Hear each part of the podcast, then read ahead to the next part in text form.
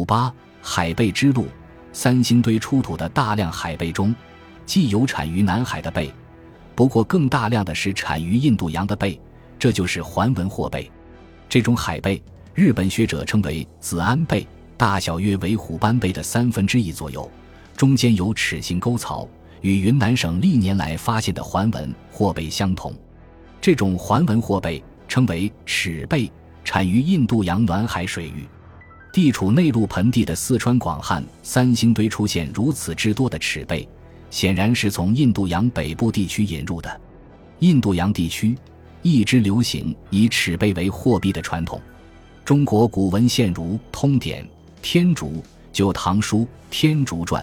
都说天竺以齿贝为货币。东印度和缅甸富产齿贝的情况。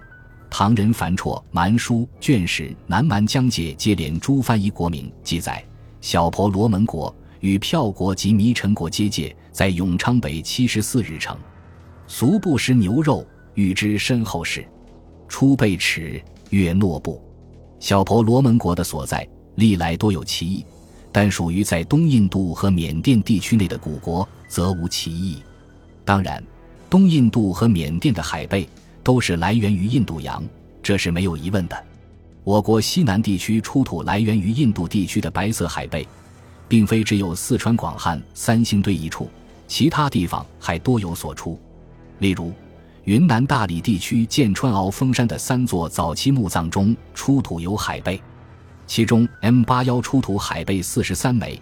，M 幺五五出土海贝一枚，M 幺五九出土海贝三枚。这三座早期墓的碳十四年代为距今二四五零正负九零年，约当春秋中期至战国初期。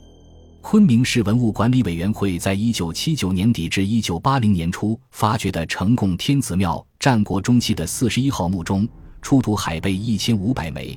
云南省博物馆一九五五年至一九六零年发掘晋宁石寨山古墓群，有十七座墓出土有海贝，总数达十四万九千枚。四川地区最早出现海贝的是巫山大溪遗址，但其来源不得而知。岷江上游茂县石棺葬内已出土海贝、蚌石等海产物。云南大理、楚雄、陆丰、昆明、曲靖诸街八塔台和四川凉山州西昌的火葬墓中也出土有海贝。这些地区没有一处出产海贝，都是从印度地区引入的。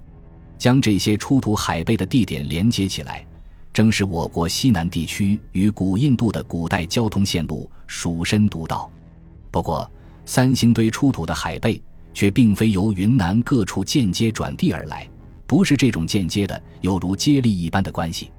纵观从云南至四川的蜀深独道上出土海贝的年代，除三星堆外，最早的也仅为春秋时期。而三星堆的年代早在商代中晚期，比云南各地出土的海贝差不多要早上千年。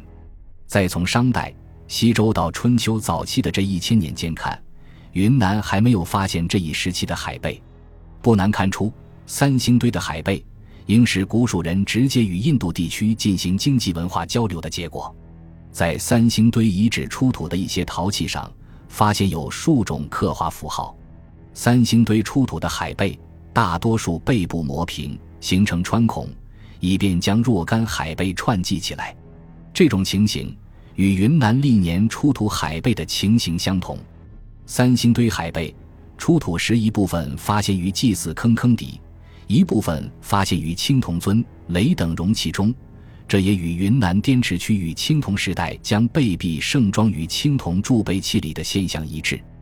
成都平原身处内陆盆地的底部，从来不产齿贝，因此齿贝为货币，必然是受其他文化的影响所致，而这种影响必然也同齿贝的来源地区密切相关。这就是古印度、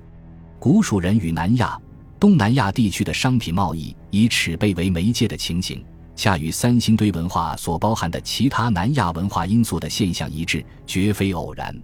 从中原商文化使用贝币。而商蜀之间存在经济文化往来，尤其青铜原料交易的情况，以及三星堆古蜀王国从云南输入青铜原料等情况分析，古蜀与中原和云南的某些经济交往，也是以贝币为媒介的。某种意义上，或许可以说，